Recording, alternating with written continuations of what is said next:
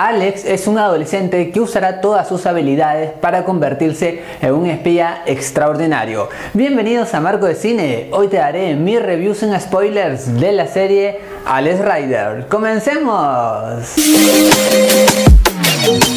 Si a ti te gusta la acción y las películas al estilo de James Bond, seguramente esta serie te va a gustar, porque acá se combina varios elementos de las producciones ya vistas, uno tiene que aceptar este tipo de reglas de los super agentes, pero sin embargo, Alex funciona, este espía adolescente tiene mucha energía y mucha adrenalina, lo que lo hace más como que llevadera toda la historia. Sí, ya sé, se utilizan todos los elementos sabidos y por haber, todas las situaciones clichés de este tipo de películas, pero sin embargo me gustó porque esta combinación lo hace muy entretenido. Esto se pasa de alto, que sean cosas ya vistas, porque siempre va de un lado hacia otro. Hay una base importante en cuanto a los libros de cuál se basa esta historia, pero también se fusiona con todos los superagentes que hemos visto en todas las películas. Es como que si se saca lo mejor de cada uno para fusionarse con el libro. Así es que esto se hace más entretenido.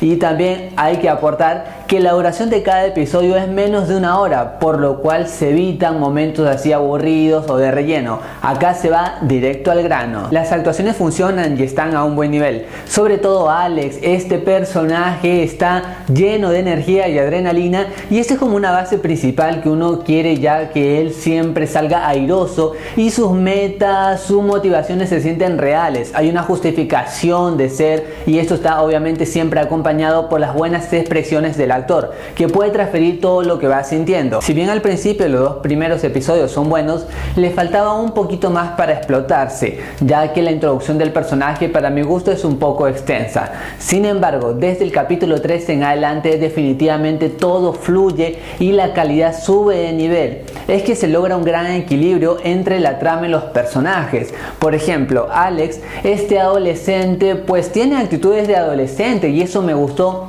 porque lo hacen de cierta manera más cercano, no es alguien perfecto. Obviamente que hay una evolución del personaje y esto también agrada a que de cierta manera tengas un poco más de empatía por lo que le sucede. No se muestran situaciones livianas, así muy infantiles, ni tampoco situaciones así muy dramáticas y complejas.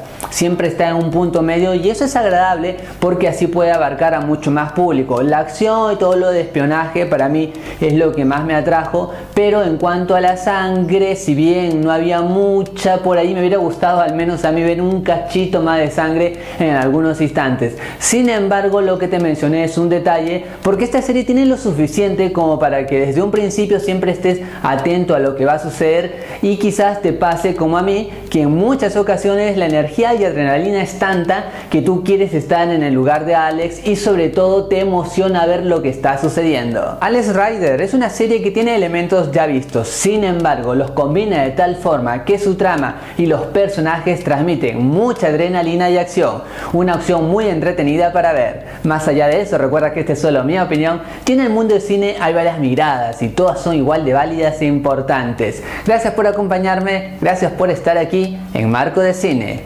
Bye!